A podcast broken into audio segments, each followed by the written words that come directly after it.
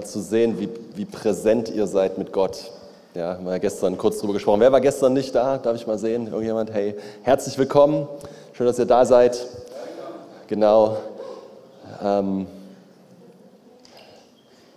ich, wir hatten letztes Wochenende bei uns ein, das Präsenzwochenende unserer, unserer Online-Schule. Martina ist auch Teil davon. Stimmt es noch? Sonst jemand? Ja. Heldenschule. Ähm, und wir hatten so eine krasse Zeit und am Samstagabend ungemacht, nicht von irgendwie nicht reingeleitet, rutschte die Atmosphäre immer tiefer und tiefer und tiefer in diese Gegenwart Gottes. Und es war, als ob Gott sagt, hey, es ist, wir, geben uns so schnell zufrieden mit, ich sag mal, Gänsehaut oder fühlt sich schön an oder ist ganz, ist ganz nett, Gott, ist hier und, und, und es geht so viel tiefer mit ihm. Ja, es gibt so viel mehr. Und das war, als ob Gott uns einlädt da rein und dann ist was, was ich ich habe schon einiges erlebt, was die Gegenwart Gottes angeht. Und das war trotzdem, das war außergewöhnlich, weil an irgendeinem Punkt, ich, also ich, ich weiß es nicht genau, weil ich habe nicht rumgeguckt und die Leute alle gecheckt. Aber was ich vorne so gesehen habe, was vorne auf der, also äh, vor der Bühne und so weiter los war, dass überall lagen die Leute auf dem Angesicht, auf den Knien, auf der Seite, irgendwie überall verstreut saßen. Alle waren im Moment mit Gott. Weg. Nicht mehr, nicht mehr äh, wahrnehmend, was um sie herum passierte. In Gott verloren, in einer, ich kann es nicht anders ausdrücken als das, einer Gottesfurcht, die sich über, dem, über der ganzen Versammlung gelagert hat. So, dass, du hörtest nur hier ein leises Wimmern, dort ein leises Schluchzen, dort mal ein verlegenes Lachen und, und immer weiter so, ein, so, so, so, aber nie nie so, so irgendwie laut, sondern alles war still. Die Band hat aufgehört zu spielen, niemand konnte mehr spielen. Es war nur noch so ein, es war nur noch so ein, so ein wie nennt man, so ein Soundpad, so ein Geräusch. So das war das Einzige, was doch so lief, weil man das nicht, weil die das nicht wussten, wie sie es ausschalten sollen. Das war so, und, und, und wir, ich, ich sag euch, ich saß, ich lag auf meinem Angesicht und alles, was ich denken konnte, war, mach jetzt bloß keinen Fehler versaus nicht. Ja? Lass die Hände von, von dem, was Gott gerade tut. Fass es bloß nicht an, sonst wirst du gegrillt. So habe ich mich gefühlt. Ja? Also so, nicht dass, nicht, dass Gott ein grillt, ja? aber da war, das war so eine, das war einfach die Furcht des Herrn.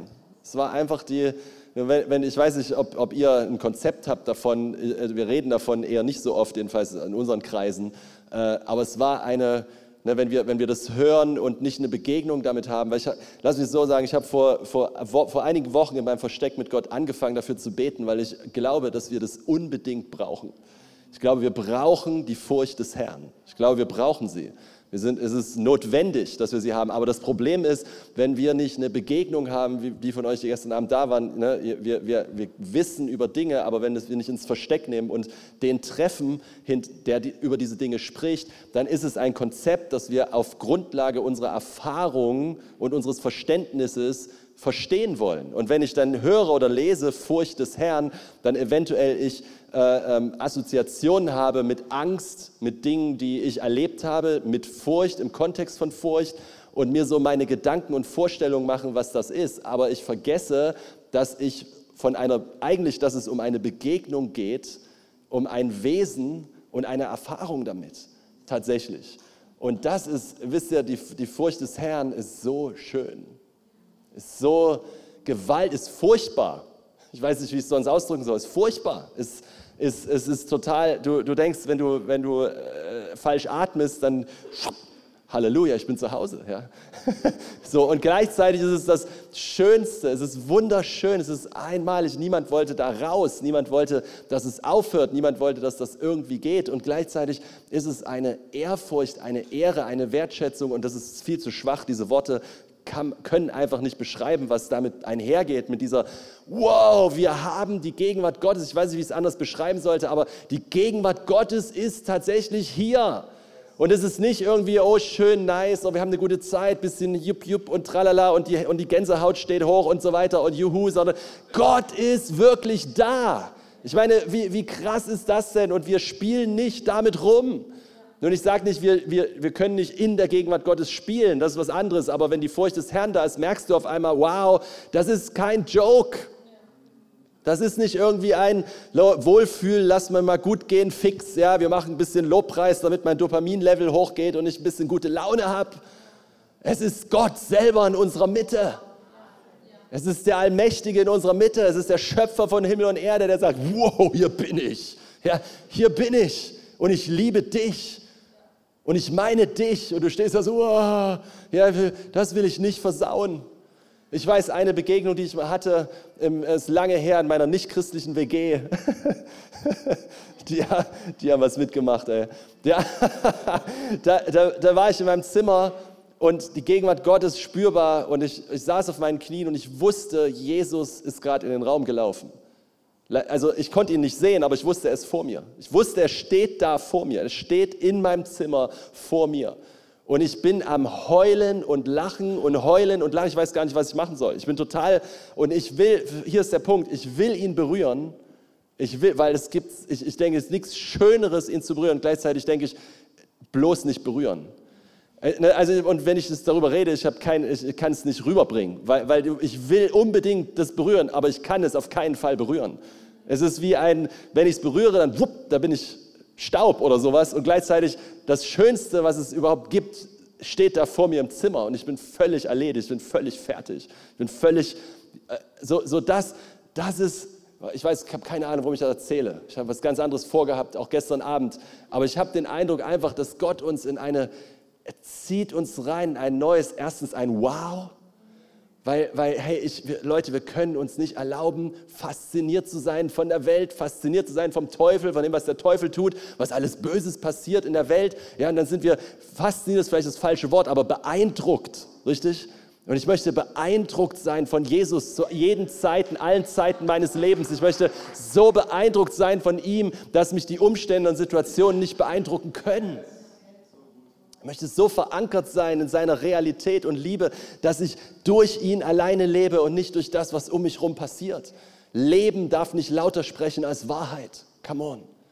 Das Leben um mich herum darf keine höhere Stimme haben als seine Stimme. Das, was er ist, ist das, was alles überragt. Er, er überragt alles. Er ist so viel größer als alles. Dieser, dieses Haupt des Königs ist so viel größer als alles. Er überragt alle Herausforderungen, Probleme, Schwierigkeiten. Er ist höher als das alles. Und ich, hey, wow. Mm. Und seine Gegenwart uns berührt, ist alles, was wir brauchen. Ist einfach alles, was notwendig ist. Und ist es nicht mehr nur ein Bekenntnis, du bist alles, was ich brauche, sondern jetzt weiß ich es wirklich. Ich bin nicht mehr auf dem Weg nach Fame, ich bin nicht mehr auf dem Weg nach Anerkennung, ich bin nicht mehr auf dem Weg nach, ich brauche Liebe, ich muss geliebt werden, ich brauche jemanden, der mich bestätigt, ich bin nicht mehr auf dem Selbstverbesserungsweg, ich bin nicht mehr auf dem Selbsterkenntnisweg, ich bin nicht mehr auf dem Weg, mich selbst zu finden, ich bin auf dem Weg, mich selbst zu verlieren. Ich bin auf dem Weg, mich in ihm zu verlieren, weil nur dort kann ich mich wirklich finden. Seht ihr, das, Problem ist, die Welt es hört sich so gut an und es ist so dermaßen widersprüchlich zu dem, was Jesus sagt. Weil man findet sich nicht, indem man sich sucht. Man findet sich, indem man sich verliert in ihm. Und in ihm weiß ich, wer ich wirklich bin. Und man findet nicht Liebe, indem man, wisst ihr, versteht ihr, Liebe, Adam und Eva, als, als, sie, gefall, als, als sie gefallen sind, ja, das Erste, was war, ist, sie brauchten. Warum? Weil sie den Kontakt mit ewiger Liebe verloren haben. Und Liebe braucht nicht. Und wenn wir in dieser Liebe zu Hause sind, wenn wir, wenn wir in dieser Liebe wirklich zu Hause sind, wenn, wenn es nicht ein Fremdwort ist, dass wir geliebt sind mit Agape-Liebe, ewiger Liebe, mit einer Liebe, die nichts will von uns, die, sich, die einfach nur sich ausschüttet über uns, wenn diese Liebe in uns wurzelt, wenn wir uns verankern in dieser Liebe, wir sind nicht mehr unterwegs, um geliebt zu werden. Wir sind nicht mehr unterwegs, damit man uns beklatscht, anfeuert und Gutes über uns sagt Ich meine, come on, äh, ich sage unserer Gemeinde in letzter Zeit, Leute, ähm, ich weiß nicht, ob ihr das wisst, aber in eurer Bibel steht, wer von ganzem Herzen, wer Jesus wirklich nachfolgt, der hat eine ganz gewisse Verheißung, nämlich der wird verfolgt werden. so, heute tun wir manchmal alles, damit wir bloß nicht verfolgt werden, ja? mit alle gut über uns denken und Jesus sagt, wehe, wenn alle gut über euch denken. so, wir, wir versuchen alles, damit uns jeder mag. Ja? Und Jesus sagt, wenn dich jeder mag, dann stimmt irgendwas nicht. Ja?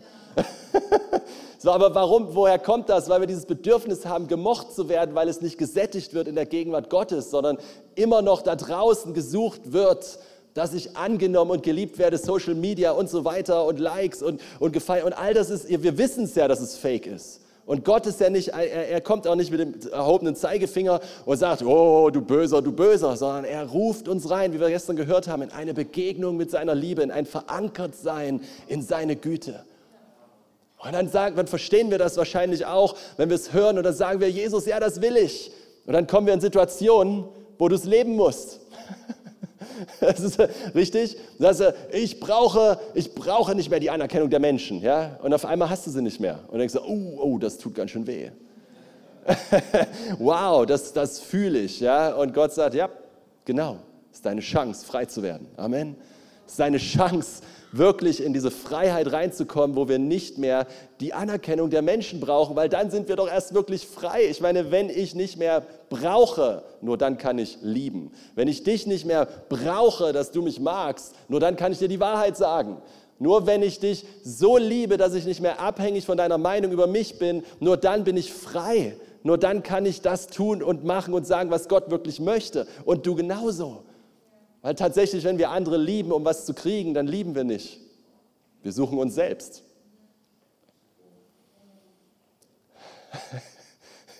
Wir sind nicht hier, um, Liebe zu brauchen, wusstest du das? Wir sind hier, um Liebe zu geben.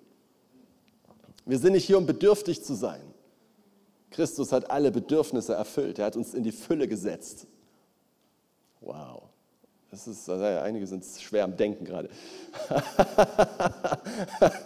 dann sagen wir, aber wir brauchen doch, wir brauchen doch, wir haben doch Bedürfnisse. Haben, ja, ja, ich sage ja nicht, dass es nicht manchmal bedeutet, sein Kreuz auf sich zu nehmen und Jesus nachzufolgen, weil andere, die Dinge, die andere vielleicht haben, du nicht hast, aber es heißt nicht, dass du nicht glücklich sein kannst. Das ist der Punkt. Jesus erfüllt das Bedürfnis nach einem Ehepartner, vielleicht in dem Moment nicht, indem er dir irgendeinen Ehepartner in dem Moment gibt, sondern indem er dein Herz erfüllt. Amen indem er dein Herz so satt macht, dass du nicht mehr auf der Suche bist nach irgendetwas, was dein Herz nicht satt machen kann. Weil tatsächlich, wenn wir aus den falschen Gründen die richtigen Dinge suchen, dann werden die richtigen Dinge falsch. Boah, der war, der war gar nicht schlecht. Den muss ich mal, kannst du, Michaela, bitte mal aufschreiben.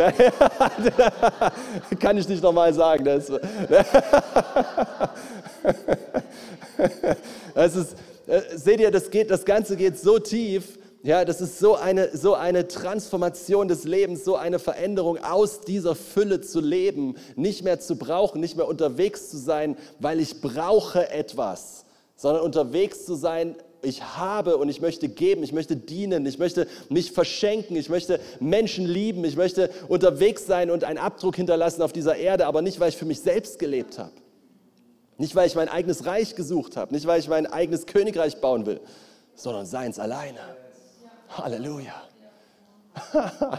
und das ist so anders. Das ist so, und es, ich, wenn du mich fragst, es geht nicht durch Entscheidung. Was mache ich jetzt? Alles klar.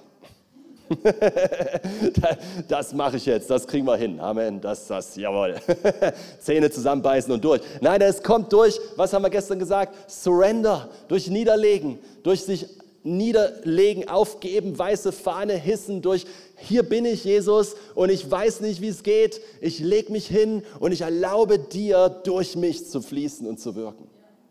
Ich erlaube dir das und jede Situation zu nutzen, jeden Umstand, jede, alles, was irgendwie gegen einen kommt, alles, was sich irgendwie erheben will, sagen, ich werde daran wachsen.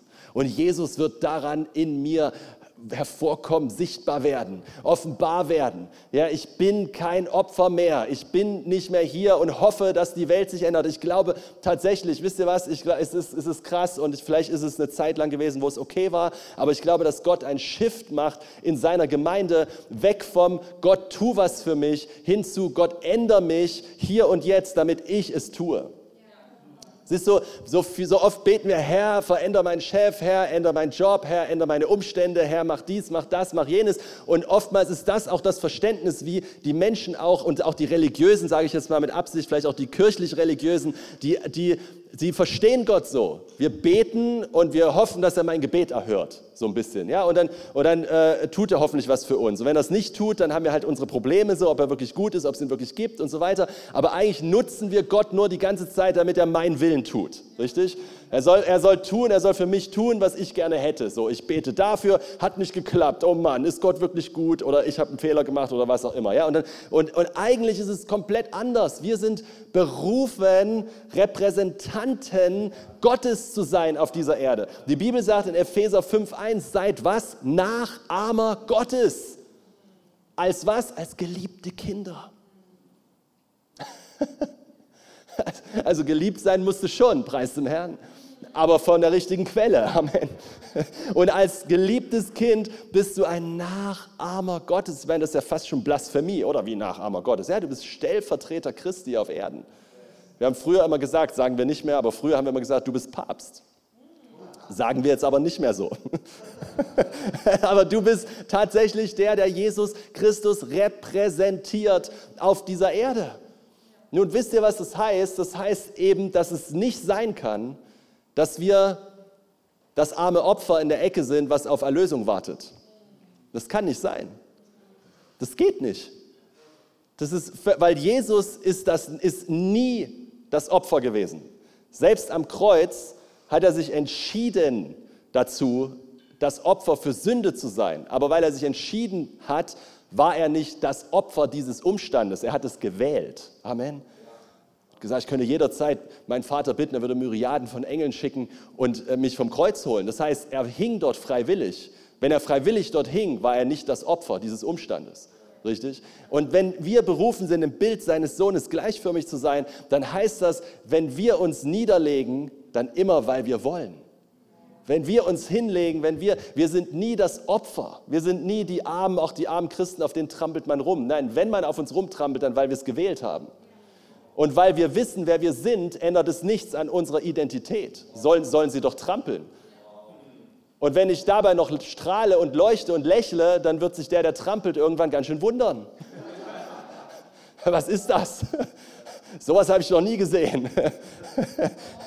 Versteht ihr, das ist eine, eine ganz andere Quelle, aus der wir leben. Nicht so, wir wollen nicht versuchen, so stark wie die Welt zu sein, weil wir durchschauen, dass die Stärke der Welt eine, eine Maske ist, die nicht hält.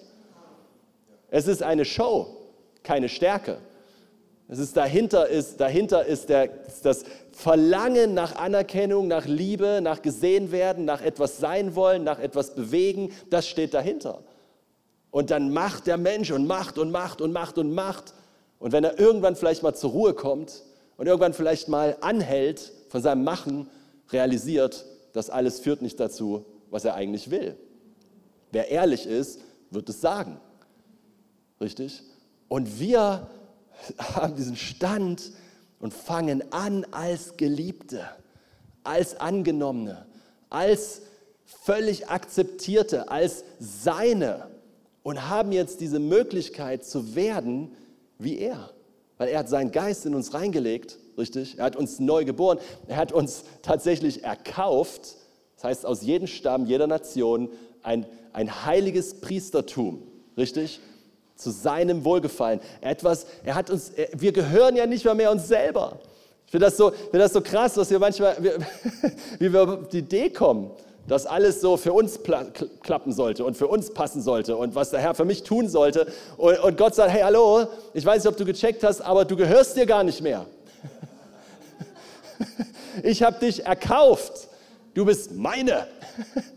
So, ja, was natürlich auch deinen Wert ausmacht. Aber du bist erkauft. Das ist wie so dieses Haus, richtig? Ich weiß nicht, ob ihr es kennt, in Deutschland macht man es nicht so, aber in Amerika, dann steht da immer dieses Schild davor, entweder es ist for sale oder es ist durchgestrichen, weil es wurde verkauft, richtig? Das Haus wurde verkauft. Das gehört jetzt jemandem. Du kann, es kann niemand anders mehr haben. Es kann Sünde nicht mehr haben, es kann der Teufel nicht mehr haben, es kann äh, Bedrückung nicht mehr haben, es kann Hoffnungslosigkeit nicht mehr haben. Das alles ist illegal, wenn das da reinkommt, gehört da nicht rein. Amen, weil es wurde erkauft vom Herrn. Der Besitztum, das Besitztümer hat sich geändert. Es ist nicht mehr die Welt. Gott hat dich in Besitz genommen. Und, und falls, falls du eine Erinnerung brauchst, er hat dafür den höchstmöglichen Preis bezahlt, den man, den man überhaupt bezahlen kann. Es gibt keinen höheren Preis. Nur, das sage ich immer mal gerne so nebenher, dass wir das nochmal wirklich festhaben. Sag nie wieder, ich bin nichts wert. Ja, das ist, das ist, da, da ist sowas von illegal. Also ehrlich, zu sagen, ich bin nichts wert, ist so eine fette Lüge.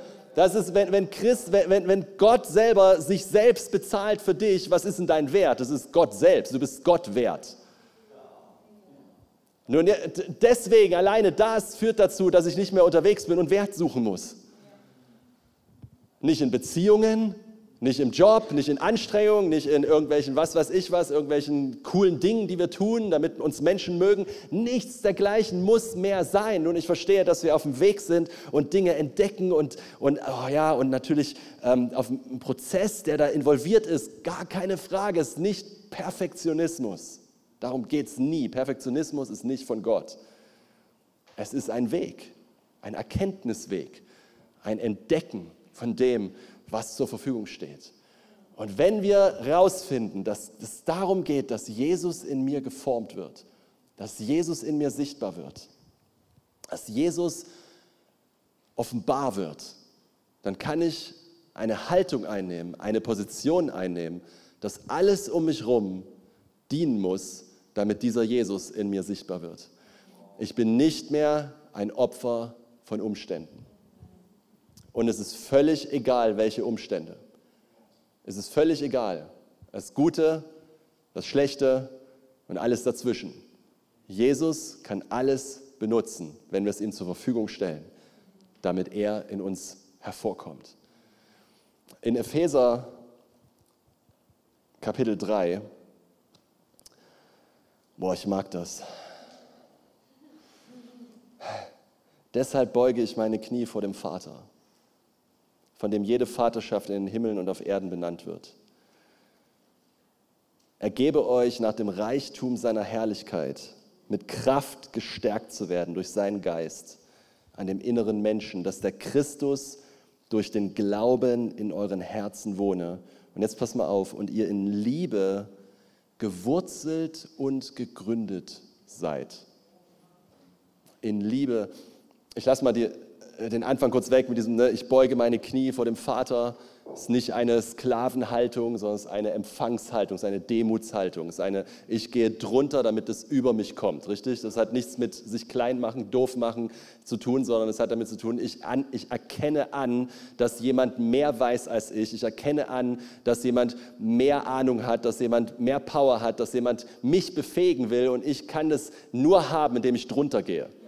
Richtig, wenn ich drunter gehe, kommt es über mich ein Autoritätsverständnis, wenn du so willst, weil alle Autorität, die wir haben, ist delegiert.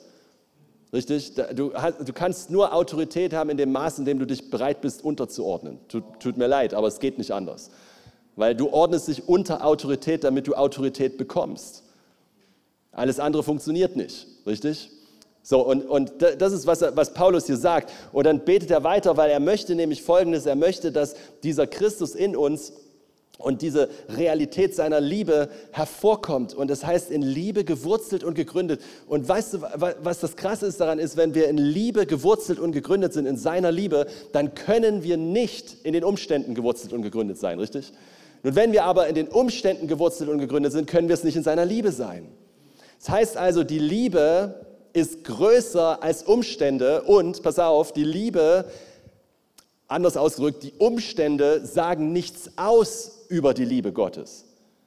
Und das ist ein wichtiges Ding. Lass ich das nochmal sagen. Die Umstände sagen nichts aus über die Liebe Gottes, sondern wenn ich gewurzelt bin in der Liebe Gottes, überwinde ich damit die Umstände? Seht ihr den, seht ihr den Shift, seht ihr den, den, den, die Perspektivänderung in dem Ganzen? Wenn ich jetzt sage, Gott, du musst meine Umstände ändern und immer das Gute für mich tun, immer das Richtige für mich tun, tu das, tu das, tu das, tu das, worin bin ich gewurzelt und gegründet? In den Umständen. Wenn Gott es tut, dann glaube ich, dass er gut ist. Wenn Gott es nicht tut, fange ich an zu zweifeln. Richtig? Oder? Nun, was ist das für ein Leben? Instabil. Ist nicht, ist nicht äh, äh, feststehend, ist nicht gegründet, sondern es ist hoch, runter, hoch, runter. Wenn was Gutes passiert im Leben, Halleluja.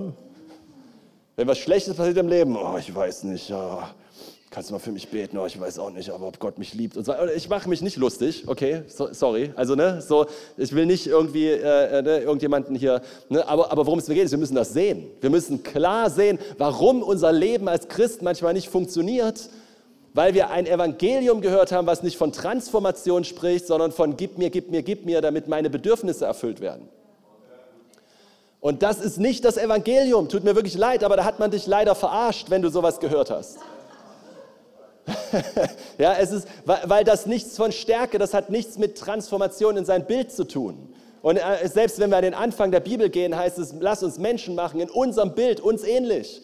Anders ausgedrückt, sie sollen etwas ausdrücken von dem, was im Himmel ist. Sie sollen das Göttliche manifestieren und diesen Garten Eden, Garten der Wonne, diesen Lustgarten ausbreiten auf dem ganzen Planeten, herrschen, regieren, wie er herrscht und regiert. Wie tut er das? Indem er dient indem er sich verschenkt, indem er nicht von oben herab unterdrückt, sondern indem er hochhebt und stark macht.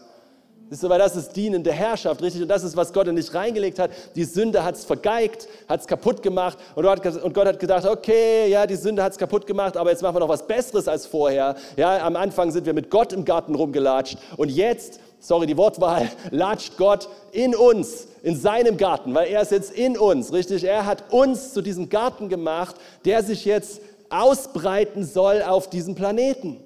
Durch Menschen, oh Mann, ich werde begeistert, durch, durch, durch Menschen, die aussehen wie er durch Menschen, die ihn repräsentieren am Arbeitsplatz, in Beziehungen, in ihrer Ehe, in ihren Freundschaften, in, in, ihrer Uni, in ihrem Umgang, in ihrer Ehrlichkeit, in ihrem Charakter, in ihrem Glauben an die Hoffnung, die Gott gegeben hat, in ihren Fähigkeiten, Möglichkeiten, übernatürlich zu wirken und zu wissen, es gibt keine hoffnungslosen Situationen. Weil wenn ich als jemand, ein Kanal des Himmels, wenn ich als, ein, als eine Tür des Himmels in eine Situation komme, ist der Himmel für diese Menschen nahegekommen. Und das ist eine andere Perspektive als, oh, ich armer Christ, ich weiß nicht, ob ich hier sein darf. Und es ist auch eine andere Perspektive zu, ich bewege mich wie die Welt, damit die Welt mich auch cool findet. Seht ihr, beides ist off, beides ist nicht das Ding. Du sollst nicht wie die Welt sein. Ich, ich finde es mega interessant, dass in Römer 12, hu, ich spüre langsam, oh Mann, ich, in Römer 12, ja, da, da heißt es, äh, es werde transformiert durch die Erneuerung des Denkens, richtig? Das ist einer der Lieblingsverse von uns Christen transformiert durch die Erneuerung des Denkens. Und dann erneuern wir unser Denken, erneuern unser Denken. Und ich denke mir manchmal, wohin erneuert ihr es denn? Weil ihr seht immer mehr aus wie die Welt. Aber davor steht in demselben Vers, seid nicht gleichförmig dieser Welt, sondern werdet transformiert durch die Erneuerung des Denkens. Wenn deine Erneuerung des Denkens dazu führt, dass du genauso denkst, tickst, handelst wie die Welt, erneuerst du nicht dein Denken. Jedenfalls nicht zum Bild Gottes hin. Weil dort heißt es, seid nicht gleichförmig dieser Welt. Nur was Gott nicht meint, ist Kleidung. Okay, Gott meint nicht damit, okay, manchmal, okay, sorry. Aber in, in, ja, doch, also es gibt schon, es gibt schon Bereiche, da, da, okay, aber da wollen wir heute gar nicht hingehen, preiszuwerten. aber aber der, der, der Punkt ist, es geht um eine Perspektive vom Himmel zur Erde. Richtig? Und du bist berufen, das Bild Gottes auszuteilen und verwurzelt zu sein in Liebe, nicht ein Bettelatmos, also eine, eine Bettelart zu haben, Gott, bitte, bitte, bitte, bitte, bitte, damit es mir gut geht, sondern ich empfange, was Gott mir bereits gegeben hat, nicht geben wird. Come on, der Heilige Geist, 1. Korinther 2, offenbart uns, was uns von Gott geschenkt ist, nicht was uns geschenkt werden wird, sondern ist. Und, die, und Kolosser sagt, dass wir in die Fülle gesetzt wurden dass die Fülle Gottes leibhaftig in Christus wohnt und wir sind in ihm zur Fülle gebracht. Sag das mal deinem Mangeldenken.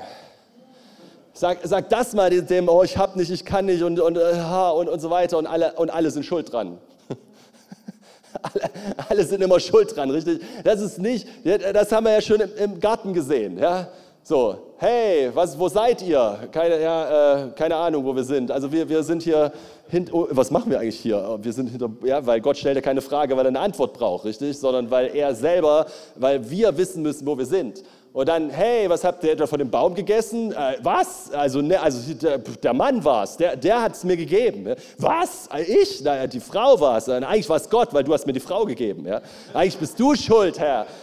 Am Ende bist du schuld und das ist doch, seht ihr, das, immer wenn wir keine Verantwortung übernehmen, immer wenn wir nicht einfach stehen können zu dem, dann sind wir in der Opfermentalität. Ja, die anderen sind schuld, die anderen sind schuld. Ich kann nicht, weil, ich kann nicht, weil damals, ich kann nicht, weil mir wurde das. Nun, ich von ganzem Herzen, ich sage es liebevoll, aber ich bin nicht hier in der Rolle eines Pastors. Ihr habt Pastoren. Amen. Deswegen, deswegen äh, kann ich euch jetzt ordentlich hier schnippeln. Amen. Es ein, es ein, wenn, wenn wir heute, und, und ich sage mit Absicht wir, okay, nicht ich, wenn, wenn, oder du meine ich, wenn wir wenn wir, nicht ich, wenn wir, das war, das war ein königlicher Versprecher, egal. Wenn wir, wenn, wenn wir immer noch meinen, dass weil gestern oder vor zwei Jahren oder fünf Jahren oder zehn Jahren etwas passiert ist, das ich heute nicht kann, was sage ich denn? Ich sage, die Umstände, was passiert ist, ist lauter als die Wahrheit. Und ich habe vorhin den Satz gehört von mir. Umstände dürfen nicht lauter sprechen als Wahrheit. Wenn sie das tun, übertrumpfen sie Wahrheit und damit schränken sie die Fähigkeit, in Wahrheit zu leben, ein. Und du wirst das Opfer der Umstände statt der, der regiert und herrscht über die Umstände. Und in Römer 5, Vers 17 heißt es, dass wir durch Christus, durch den Überfluss der Gnade und der Gabe der Gerechtigkeit herrschen. Richtig? Und das ist, was ein Christ tut. Nun nicht in, ja, hier komme ich, Halleluja. Das ist nicht, wie wir herrschen, sondern indem wir wissen, wer wir sind, in Demut, Liebe, Dienstbereitschaft. Wir, wir herrschen, wir regieren, indem wir segnen, indem wir geben, aufrichten. Ja, wir, wir, wir herrschen ja nicht mit, mit dieser, das brauchen wir ja nicht mehr, weil wir ja keine Anerkennung mehr brauchen. Wir brauchen ja keine Anerkennung mehr. Ja, in dem Moment, wo wir das checken, können wir wirklich geben, wir können uns verschenken. Und wir können lernen, nicht mehr, dass die, und das ist ja, ich meine ganz, ganz ehrlich, ist ja so einfach, oder? Das Wetter ist schlecht, Fernsehen sagt das und das, Inflation, bla bla bla bla bla, alles ist teurer und schwuppsdiwupps sind wir in dieser Haltung. Und, und ich meine, wir kennen das alle, oder? Da geht es uns auf einmal nicht mehr so gut. Und wir, wir sind am Überlegen und gucken und kämpfen und Sorgen kommen rein. Wisst ihr, und, und Sorgen, das ist ja auch so ein Ding. Sorgen gehört ja dazu für uns, richtig? Für den guten Westeuropäer, der sorgt sich. ja, ist ja verantwortungslos, wenn man sich nicht sorgt. Und weißt du, was Jesus sagt? Jesus sagt, Sorgen ersticken die Wirksamkeit des Wortes. Hast du mal darüber nachgedacht? Ich meine, wie krass das eigentlich ist, wie, wie, wie überhaupt gar nicht harmlos Sorgen sind dass sie die Wirksamkeit Gottes, von Gottes Wort in deinem Leben ersticken. Ja, das ist das, das ist das wirklich, und die, und die Lust der Augen, der Hochmut des Lebens, all diese, diese Dinge, der Betrug des Reichtums heißt es dort, die, die ersticken das Wort, die Sorgen, der, die, das Weltleben, richtig? Weil das Weltleben interessiert sich nur darum, wie komme ich über die Runden?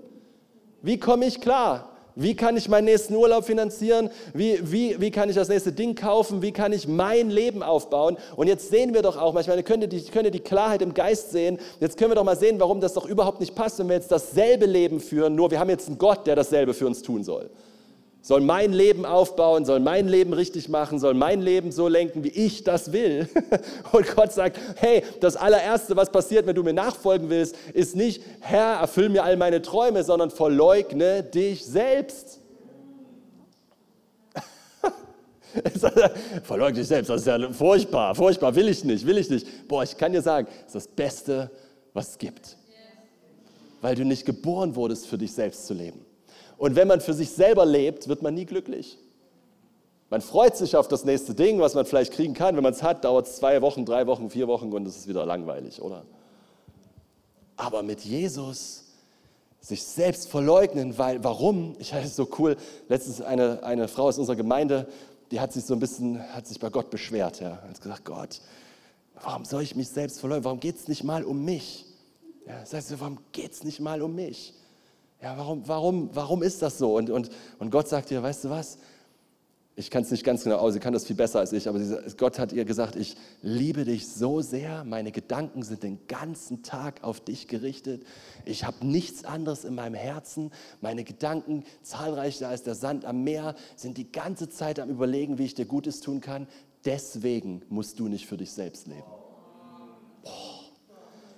Das ist, das ist, deswegen musst du nicht deswegen kannst du loslassen und kannst dich selbst verleugnen. Warum? Weil du brauchst diesen Bereich des Lebens, den die Welt als Hauptbereich sieht, sich um sich selbst zu kümmern, den brauchst du nicht mehr.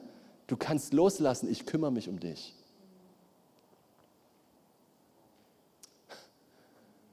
Das ist ein guter Gott. Das ist ein guter Vater. Warum erleben wir es manchmal nicht? Weil wir uns nicht trauen, loszulassen.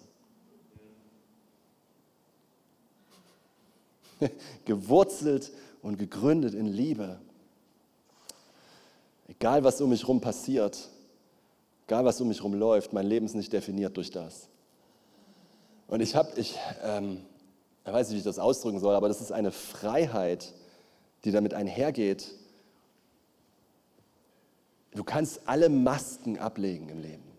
Es gibt Dinge in meinem Leben, die sind nicht, die, ich würde sagen, die sind nicht, wie soll ich, die sind nicht logisch. Die sind nicht irgendwie, das passt irgendwie nicht.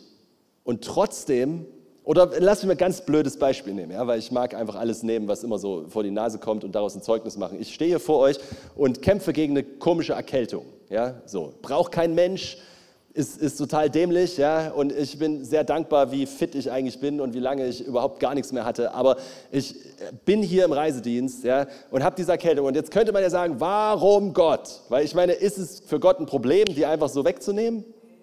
Nee, ne? So, so hat, vielleicht hat es mit meinem Glauben zu tun, kann sein. Aber ihr habt alle gestern für mich gebetet, ist auch nicht besser geworden. Also, so. Spaß. Also ich meine, außerdem glaube ich ja auch, das glaube ich auch, meine Tochter letztens diese, die sagte so, wow, ne, was wäre, wenn wir nicht beten würden? Ne? Also weiß man ja nicht. Deswegen ist der Gebet hat immer Pause. Gebet des Gerechten vermag viel, wenn es ernstlich ist. Das heißt, immer wenn ich bete, passiert was. Immer wenn ihr betet, passiert was. Auch wenn es vielleicht nicht das Ergebnis ist, was man sich wünscht. Aber der Punkt ist, den ich eigentlich machen will, ist, ist ein bisschen lächerlich, weil da geht es um eine Erkältung, aber ich bin ein Mann und da wisst ihr Bescheid. Ne? Also ich bin, ich bin quasi halb am Sterben hier vor euch. Ja? Also, da müsst ihr, müsst ihr schon zu schätzen wissen. Ja? Also, normalerweise würde ich würde ich im Bett liegen und mich bedienen lassen. Halleluja. und, aber, aber der Punkt ist, und es ist, eine, und es ist eine Freiheit da drin, und den Punkt möchte ich einfach damit machen, ähm, dass mein Leben, meine Freude, meine, meine, meine Zuversicht, meine Hoffnung ist nicht in den Umständen. Es ist nicht, ich bin nicht definiert darüber, ob etwas funktioniert. Versteht ihr? Meine Definition ist nicht, da läuft alles. Das kann es einfach nicht sein, weil der Punkt ist, wir leben in einer gefallenen Welt und Dinge kommen und passieren, Dinge, passieren guten Menschen. Es gibt jeder von euch, der eine Weile unterwegs ist mit Jesus, kennt irgendwann irgendwo mal jemanden, der ist richtig gut mit Jesus unterwegs und trotzdem ist irgendwas passiert oder irgendwas ist gelaufen, was irgendwie komisch ist und eigentlich da nicht reinpasst. Ich sage dazu immer Dinge, die eigentlich in unsere Theologie nicht passen. Das widerspricht meiner Theologie. Ja, ist so. Eigentlich meine Theologie ist, ich bin geheilt. Das ist meine Theologie, falls du dich gefragt hast. Ich bin, und ich glaube das immer noch. Weil irgendwann wird es sich verwirklichen. Vielleicht heute, vielleicht morgen, vielleicht erst im Himmel, aber irgendwann kommt es. ja, also so, so ist es einfach die Realität. Aber das Wichtige, was ich viel wichtiger daran finde, und es ist vielleicht ein bisschen lustig, das Beispiel, aber merkt man sich vielleicht gut deswegen, aber dass ich nicht definiert bin durch die Umstände. Es sagt nichts über mich aus und auch nichts über dich.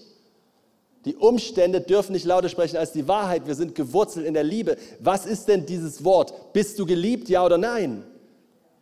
Bist du geliebt, ja oder nein? Eine Person hat ja gesagt. Ja? Bist du dir sicher? Hm. Ganz sicher. Ja? Ein bisschen verhalten, das Ganze hier. Eigentlich müsstet ihr mich runterschreien. Ja, ja! Weil, weil du bist tatsächlich, also da lass mich dir das noch mal sagen, lass mich dir noch mal helfen, du bist geliebt. Und zwar mit ewiger Liebe. Du bist sowas von geliebt, dass es Gott das Leben am Kreuz gekostet hat. So geliebt bist du.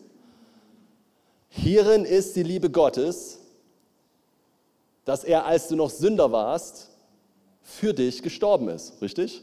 Römer 5. Als du noch nichts für ihn getan hast, hat Gott seine Liebe bewiesen.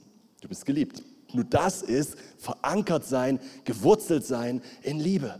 Ich bin nicht von den Umständen, die Umstände sagen nicht, ob ich geliebt bin.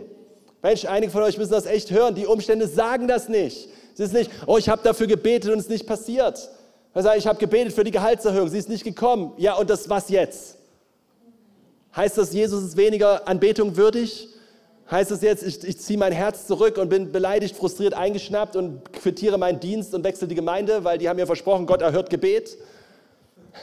Was, was, was, heißt das jetzt? Versteht ihr? Der, der, Punkt ist, den ich einfach machen will, ist, wir, Gott möchte, dass seine Gemeinde erwachsen wird. Nicht, nicht, kindlich glaubend bleibt, aber erwachsen wird im Geist, nämlich als Repräsentation von ihm auf dieser Erde.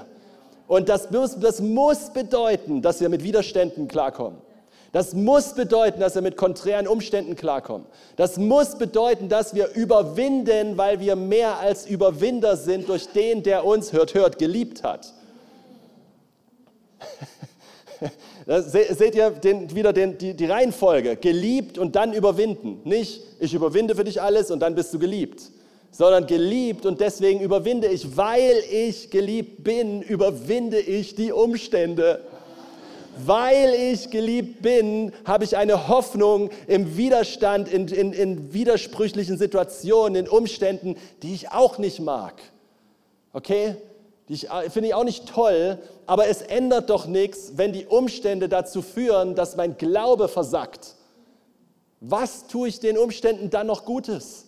Seht ihr, das ist doch das Ding. Wir müssen das mal zu Ende denken. Wenn es so weit kommt, dass die Umstände erlauben, dass die Zustände, die passieren, erlauben, dass mein Herz verzweifelt. Und hör mir zu hier, das darf verzweifeln, solange es vor Gott verzweifelt. Amen. Es ist in Ordnung, zu Gott zu kommen und zu verzweifeln. Es ist in Ordnung. Aber es ist nicht in Ordnung, von Gott weg zu verzweifeln. Und zu sagen, Gott, ich verstehe nicht und deswegen höre ich auf, an dich zu glauben. Und ich kann dir versprechen, ich war an diesen Orten, in diesen Momenten. Ich spreche nicht als jemand, der keine Ahnung hat davon, deswegen kann ich es auch sagen. Ja, ich war in diesen Momenten, wo ich dachte, Gott, ich verstehe das nicht. Was ist das? Warum funktioniert das nicht? Und mich entschieden habe, ihn trotzdem anzubeten und zu sagen, du bist trotzdem gut. Weil du bist trotzdem würdig all meiner Anbetung. Und du bist immer noch mein Glück und meine Freude und meine Zuversicht. Und du bist immer noch, worauf ich mich stelle und wem ich vertraue und wem ich glaube. Du bist immer noch die Wahrheit. Und du bist immer noch der, der mich frei gemacht hat und am Kreuz für mich bezahlt hat. Und ich bin immer noch geliebt. Und ich bin immer noch dein Kind. Und egal, was um mich rum passiert, ich meine, wir singen diese Songs, oder? Ja, wenn die ganze Welt fällt. Also, natürlich wollen wir das nicht. Aber der Punkt ist, manchmal fallen Dinge und vielleicht fällt manchmal unsere Welt. Und vielleicht fällt manchmal deine Welt, vielleicht fällt manchmal die Welt, die wir uns gebastelt haben, die wir uns vorgestellt haben. Und vielleicht fällt die manchmal, aber Gott fällt nicht. Gott bleibt immer derselbe. Er ist nie, er verändert sich nicht, kein Wechsel von Licht und Schatten. Er ist kein Mensch, dass er lügt. Wenn er für dich ist, was soll gegen dich sein? Wer kann gegen dich sein? Halleluja. Und dann stehst du gewurzelt und gegründet in seiner Liebe. Du stehst fest in seiner Liebe. Nun, dieses Wort geht auch nur, wenn wir das gestern, was wir gestern gehört haben, damit verbinden, nämlich ins Versteck zu gehen mit dieser Realität und im Versteck mit Gott alleine diese Liebe zu erkennen und zu schmecken und zu spüren und zu erleben. Und vielleicht, lass mich mal so ausdrücken, nicht mal unbedingt zu spüren, sondern im Glauben anzunehmen und sich nicht abhängig davon zu machen, ob ich es spüre oder nicht. Und da drin bin ist nicht Suche in der Gemeinschaft, nicht Suche in den Umständen, nicht Suche wieder in dem Äußeren. Das kann danach folgen und das kann dabei helfen und das ist super, wenn es das tut. Und wenn du eine Hammergemeinschaft hast, die hilft dabei super, die dir hilft, die persönliche Connection mit Gott zu stärken. Und in dieser persönlichen Connection mit Gott zu wachsen und dann deine Wurzeln tief zu graben. Ich bin geliebt. Wow, ich bin geliebt. Ich Keine Angst vor Fehlern mehr. Bereit, Fehler zu machen. Uh, mutig zu werden, weil ich bin geliebt. Risiken einzugehen, weil ich bin geliebt.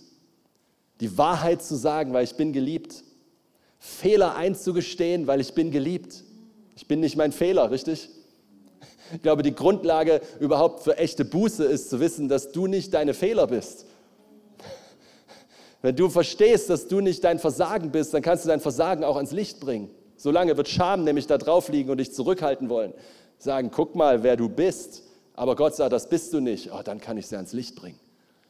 Wenn ich es nicht bin, kann ich es auch ans Licht bringen. Halleluja. Es ist so krass, wenn ich gewurzelt bin in dieser Liebe. Ich nicht mehr Anerkennung suchen muss. Ich nicht mehr beweisen muss, dass ich es wert bin. Ich meine, ganz ehrlich, aller Struggle kommt daher, oder? Der Struggle der ganzen Menschheit kommt daher.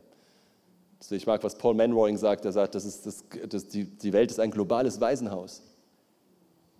Und wir sollen als Söhne und Töchter Gottes die Sohnschaft offenbaren. Und das ist genau das, weil du denkst anders, wenn du ein Sohn, eine Tochter Gottes bist. Du hast eine andere Perspektive. Das Mangelding, das gibt es nicht mehr. Also, ne, ihr wisst Bescheid.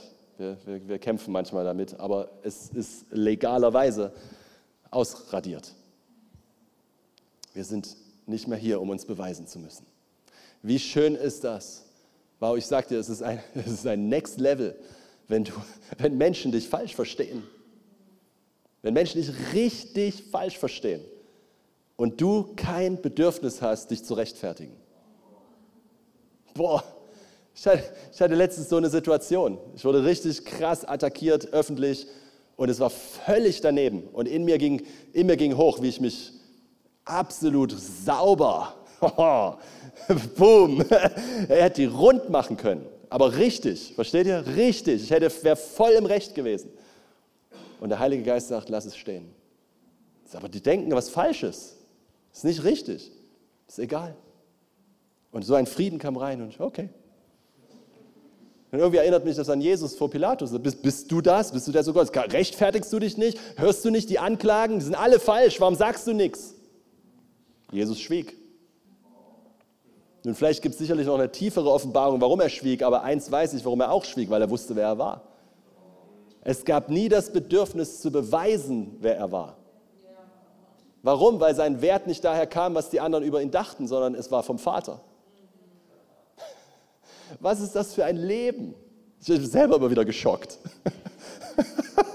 was ist das für ein Leben? Ich meine ehrlich, was ist das für ein Leben, wenn man aus dieser Quelle wirklich leben lernt? Wirklich trinken lernt aus dieser Quelle? Was wäre das für ein Leben für unsere junge Generation? Was wäre das für ein Leben für die jungen Frauen? zu wissen, wer sie sind, damit nicht jeder Mann, der mit einem hm, ne, und, und woher kommen die ganzen Probleme, woher kommt die ganze die Epidemie, Pandemie von Pornografie und, und sexueller Perversion. Sie kommt alles, alles kannst du, wenn du mich fragst, zurücktracen, zurückverfolgen an den Punkt, wo jemand nicht weiß, wie geliebt er ist. Das ist nichts anderes. Ich suche Liebe und dann bietet mir jemand was an, was sich so anfühlt wie, ich werde gemocht und ich verkaufe mich für billig, weil ich nicht weiß, wer ich wirklich bin. Und Gott heilt davon, stellt wieder her. Gott macht alles neu, ist keine Frage. Gott wäscht die Scham ab. Gott, macht, Gott ist so wunderbar und so gut. Das ist gar nicht die Frage. Aber der Punkt ist, wir müssen verstehen, wo der ganze Mist herkommt. Das ist eine, diese Welt hier draußen ist ein Riesenbetrug. Es ist einfach ein, ein, eine Riesenreklame, hinter der nur nichts, nichts weiter als heiße Luft steckt. Und was die Menschen wollen, ist die Liebe Gottes, die Liebe des Vaters. Das ist, was du willst, das ist, was ich will. Das ist, was uns siegreich sein lässt. Ein Sieg, der nicht von dieser Welt kommt. Und das Einzige, was ich manchmal denke, was, was die Hoffnung, die ich habe, ist, dass du, der du das hörst, dass ich, dass Menschen sagen, ich will sein wie Jesus. Das ist, das ist alles. Versteht ihr? Das sind noch nicht mal die großen, krassen Pläne, wie wir die Welt erobern. Ich weiß, die haben wir schon so lange, ich weiß gar nicht, ob das funktioniert. Ja, das ein, aber das, ein, so, das, sollte nicht Unglauben aussprechen, okay, sorry. Aber, aber was funktioniert ist, wo ich mir sicher bin, wo ich biblisches Fundament habe auf allen Seiten ist, dass du immer mehr in das Bild Jesus transformiert wirst. Weil wenn du verändert wirst, veränderst du deine Umgebung. Und das verändert Städte, oder? Das verändert Arbeitsplätze, das verändert Situationen, das verändert Ehen, das verändert. Es verändert etwas, wenn du aufhörst zu erwarten, dass dein Ehepartner sich richtig benimmt und stattdessen anfängst, ihn zu lieben oder sie zu lieben. Es verändert etwas, wenn du nicht mehr brauchen, brauchen, brauchen und was können die anderen tun, damit es dir gut geht, sondern du auf einmal sagst, ich bin voll in Christus, was kann ich tun, damit es den anderen besser geht. Es verändert etwas, oder? Es verändert etwas, wenn ich nicht mehr brauche, brauche, brauche und wenn du ein falsches Wort sagst, bin ich beleidigt, frustriert und eingeschnappt und entziehe meine Liebe. Es verändert etwas. Ich habe letztens, ne, wir wollen die Welt verändern, richtig? Wenn du, wenn du sagst bei guten, guten christlichen, charismatischen Meute, wer will die Welt verändern? Yeah! Ne, richtig? Hammer. Ja, Amen. Wir wollen die Welt verändern. Wo fängt denn das an? Wo fängt denn das an? Wenn, ich hier, wenn hier keine Veränderung stattfinden darf, welche Autorität habe ich, dass in meine Stadt, mein Land, auf, wie, wie soll das gehen? Wo fängt Veränderung an? Jemand, der treu ist. Wo fängt Veränderung an? Jemand, dessen Wort was zählt heutzutage. Wo, wo fängt es an? Seht ihr, wollen wir Zeichen und Wunder? Wollen wir das hundertprozentig? Ja, ich will das, ich liebe das, wir wollen das, es ist gar keine Frage. Aber was ist mit Charakter? Was ist mit Jesus-Ähnlichkeit nicht nur in dem Kaboom, Bam, Boom, sondern wenn keiner hinguckt? Was ist, wenn es dunkel ist, bist du derselbe, wie wenn es Licht angeht? Was ist, wenn ich dich irgendwo am Alltag auf der Straße erwische? Ist es derselbe wie, wie hier oben mit dem Mikro in der Hand? Come on. Wa, wa, wa, wisst ihr, was ich meine? Das ist, das ist himmlische Rebellion. Leute wollen rebellisch sein, ich will rebellisch sein. Ja, habt eine Familie und Kinder und bleibt ein Leben lang zusammen. Das ist Rebellion. Und zwar eine Familie aus einem Mann und einer Frau. Halleluja. ja, das ist rebellisch sein heutzutage. sei, sei rebellisch, Amen. Come on. Jesus. Das ist, das ist heirate. Woo. Hab keinen Sex vor der Ehe. Boah, da kannst du richtig rebellisch sein. Jetzt geht's aber richtig los. Wie wäre es, wenn du damit richtig angibst? Ist, wenn du sagst, boah, nein, ich heb mich auf für eine Person und nicht so, hoffentlich fragt mich keiner. Ja? So, sondern richtig, bam, ich gebe mal an damit. Weißt du, wie die Leute gucken würden? Warum? Weil die wissen doch selber nicht, wovon sie reden. Indoktriniert von Werbung und Hollywood und was weiß ich was allem und total unsicher eigentlich. Seht ihr, das ist doch das Problem. Die Maske sieht aus wie Sicherheit und dahinter sind kleine Kinder, die nicht wissen, wo oben und unten ist. Und sie warten und suchen auf Leiter, die aufstehen, auf Menschen, die klar leben. Und wisst ihr was? Menschen, die klar leben und auch bereit sind, dafür eine Kugel zu fangen. Und nicht dann, oh, das ist jetzt nicht mehr mein Vorteil, den ich hier kriege, dann ziehe ich mich da mal wieder zurück. Das ist auch nicht Charakter. Charakter steht für was und wenn du dafür was fängst, dann fängst es. Schaber. in Liebe gewurzelt und gegründet, damit ihr imstande seid, mit allen Heiligen völlig zu erfassen, was die Breite und Länge und Höhe und Tiefe und die, oh, dieses Deutsch, und zu erkennen, die die Erkenntnis übersteigende Liebe des Christus. Die Erkenntnis übersteigende Liebe des Christus. Seht ihr, Liebe, mit Liebe geht's los. Du bist geliebt, verankert, gewurzelt in der Liebe Christi. Und dann passiert was. Weil jetzt suchst du dich nicht mehr, jetzt suchst du nicht mehr Bestätigung, jetzt fängst du an in Gemeinschaft mit allen Heiligen, die dieselbe Verankerung haben, richtig? Etwas auszudrücken, durch Dienen, durch, durch das Herz Gottes, was offenbar wird. Und auf einmal erkennst du noch mehr von dieser Liebe, die Länge, Breite, Höhe, Tiefe. Auf einmal geht es noch tiefer. Es beginnt mit Liebe, es endet mit Liebe. Leute haben immer gesagt, Konrad, ihr immer mit der Liebe, hört doch mal auf von der Liebe zu reden. Wir müssen mal erwachsen werden, wir müssen mal, wir müssen mal reif werden, wir brauchen das Schwarzbrot. Und ich sage, ich weiß nichts Krasseres als die Liebe Gottes. Ich weiß nichts Heftigeres, als sein Leben für seine Feinde zu geben, die zu lieben, die einen verfolgen und die zu segnen begegnen, die schlecht über einen reden. Das ist die Liebe Gottes. Wie soll das denn gehen ohne die Liebe Gottes? Wie soll die Bergpredigt funktionieren, ohne dass du so eine Fülle in dir hast, dass du explodieren könntest?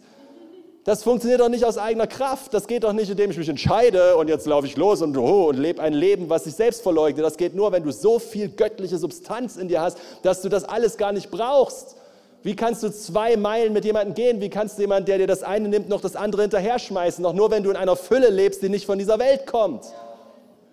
Ansonsten habe ich immer Angst, halte fest, halte zurück. Ich weiß nicht, ob ich morgen noch genug habe und ob ich genug Energie und Kraft. Und dann, jetzt müssen wir Grenzen setzen, dann müssen wir hier eine. Gott, Gott, oh Mann, oh, Schakababa. Gott, Gott baut keine Mauern. Amen. Gott setzt Grenzen, aber er baut keine Mauern. Grenzen, die wir setzen, sind Liebe und Glaubensbestimmt, nicht Furcht und Sorgen bestimmt. Seht ihr, Psychologie wird dir sagen, aus Angst setze Grenzen, aber Gott sagt dir, aus Glauben setze Grenzen. Im Vertrauen auf das, was ich dir sage. Und wenn Gott sagt, spreng sie, dann gehst du fröhlich und sprengst sie. Amen. Das ist doch der ganze Punkt. Dieses menschliche, du bist, du bist oh Mann, uh, du, du hast keine Erlaubnis mehr, ein bloßer Mensch zu sein. Oh, der ist nicht so gut gelandet. Liegt das an Freiburg oder woran? Spaß, kann nicht sein. Nein, aber tatsächlich ist es biblisch. Amen. Ja, Paulus sagt, benehmt euch nicht wie bloße Menschen. Anders ausgedrückt, was tut ihr so, als ob ihr nicht mit Christus gekreuzigt, begraben, auferstanden und an himmlische Orte versetzt seid? ich meine ehrlich, als, als ob Gott nicht selbst in dir wohnen würde. Ich bin auch nur ein Mensch ist, ich bin auch nur ein Mensch, ist Ausrede für dieses Mangeldenken, diesen Geist dieser Welt hinterherzulaufen. Ich bin auch nur ein Mensch, ich, ich mache halt auch, ich, ich, ich sündige halt auch, ich, ich kann nicht anders, ich, ich bin auch nur ein Mensch. Ah! Was ist das? Die anderen sind schuld. Stimmt's? Kannst du sehen? Ich bin auch nur ein Mensch, heißt die anderen sind schuld. Ich kann nichts dafür, ich kann keine Verantwortung dafür übernehmen. Ich bin ja auch nur ein Mensch. Seht ihr, da, ich weiß nicht, ob ich das hier schon mal gesagt habe, aber zu sagen, ich bin ein Sünder, ist die größte Befähigung zu sündigen, die es gibt. Weil ich bin ja auch nur ein Mensch. Ich bin ja auch nur ein Sünder. Ich kann ja nichts dafür.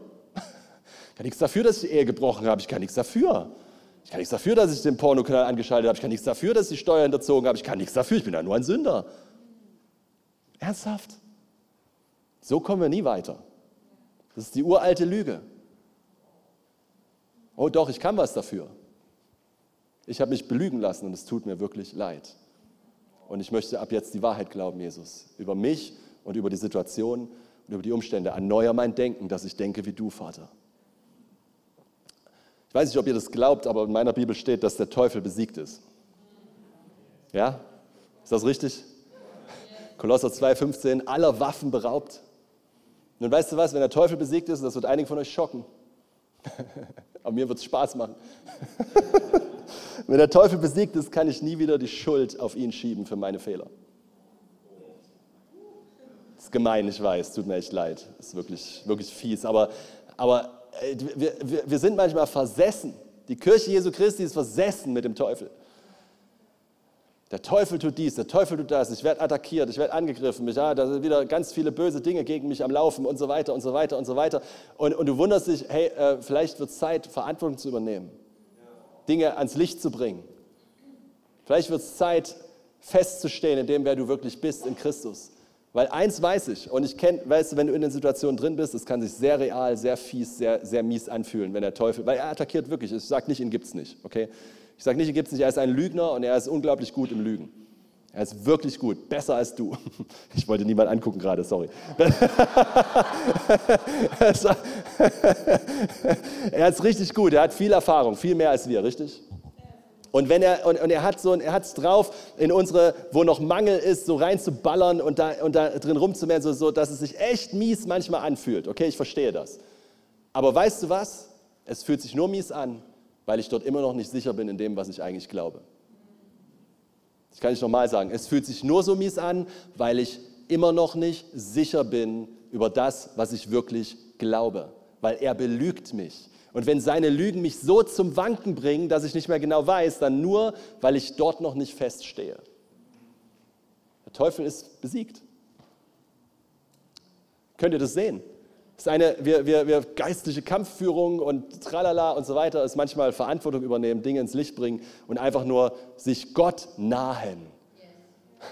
Richtig, widersteht dem Teufel, naht euch Gott, sich Gott nahen, ist dem Teufel widerstehen. Wenn ich mich Gott nahe, nicht, dass er weit weg ist, sondern indem ich meine, meine, meine Perspektive auf ihn richte, widerstehe ich dem Teufel. Ich glaube, was Gott sagt und nicht, was der Feind sagt. Wow.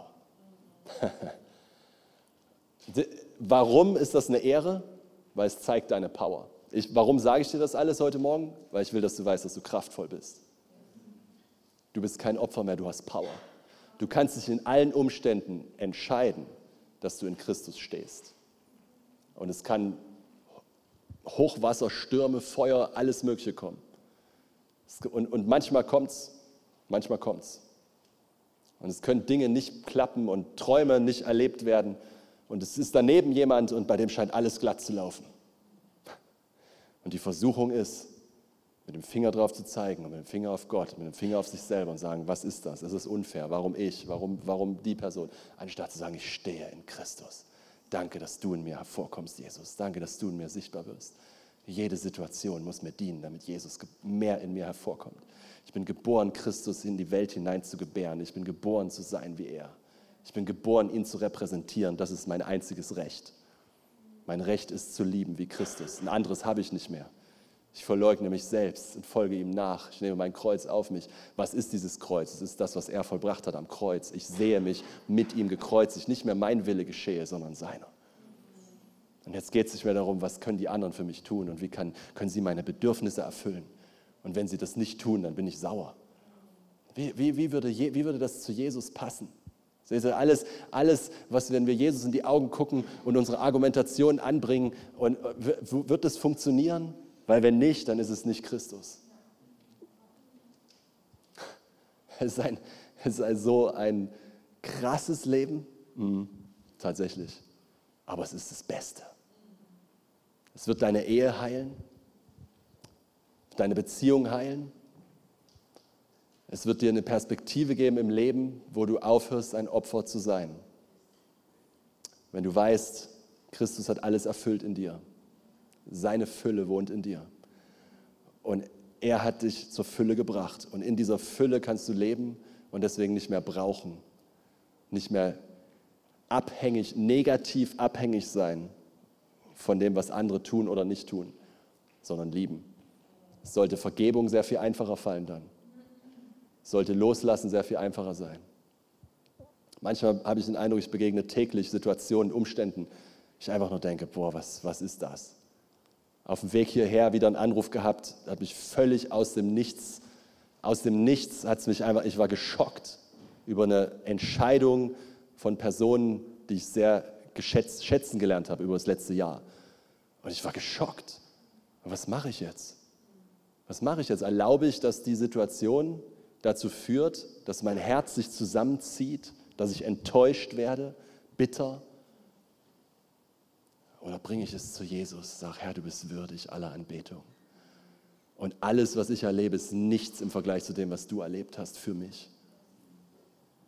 Und du bist meine Gerechtigkeit und ich brauche mich nicht rechtfertigen, weil du bist meine Rechtfertigung. Du bist alles, was ich brauche, Jesus. Und ich suche nicht meine Gerechtigkeit, sondern ich suche deine. Und seht ihr, schon fängt an ein Shift, schon beginnt ein Drehen in meiner Perspektive und ich fange auf einmal an, für diese Menschen zu beten. Ich fange auf einmal an für die, die gerade mir eine Botschaft gebracht haben, wo ich denke, was ist das? Auf einmal fange ich an, statt enttäuscht zu werden, auf einmal fange ich an zu sehen, dass ich nicht der bin, der das Problem gerade hat, sondern sie. Und deswegen, ich sollte nicht weinen wegen ihnen, sondern ich sollte weinen für sie. Come on, ich sage das nochmal, wie oft weinen wir wegen Leuten? Eigentlich müssen wir für sie weinen, weil sie haben das Problem, nicht ich.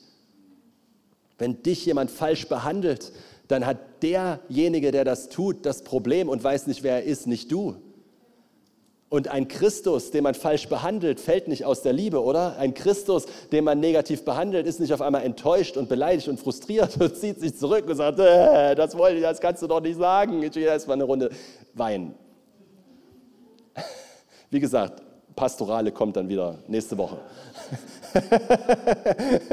ja, aber ich, hört ihr mein Herz? Wenn ich sein kann, wie da ist die Freiheit drinne. Das ist, worum es mir eigentlich geht. Es ist eine unendliche Freiheit.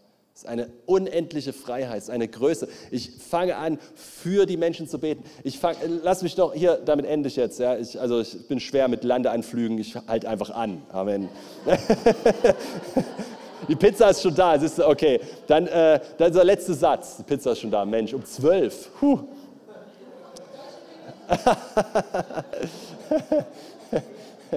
Ich wusste gar nicht, wann ich aufhören soll, okay. Ähm, Lass mich das noch sagen, den kleinen Schock für die Pizza.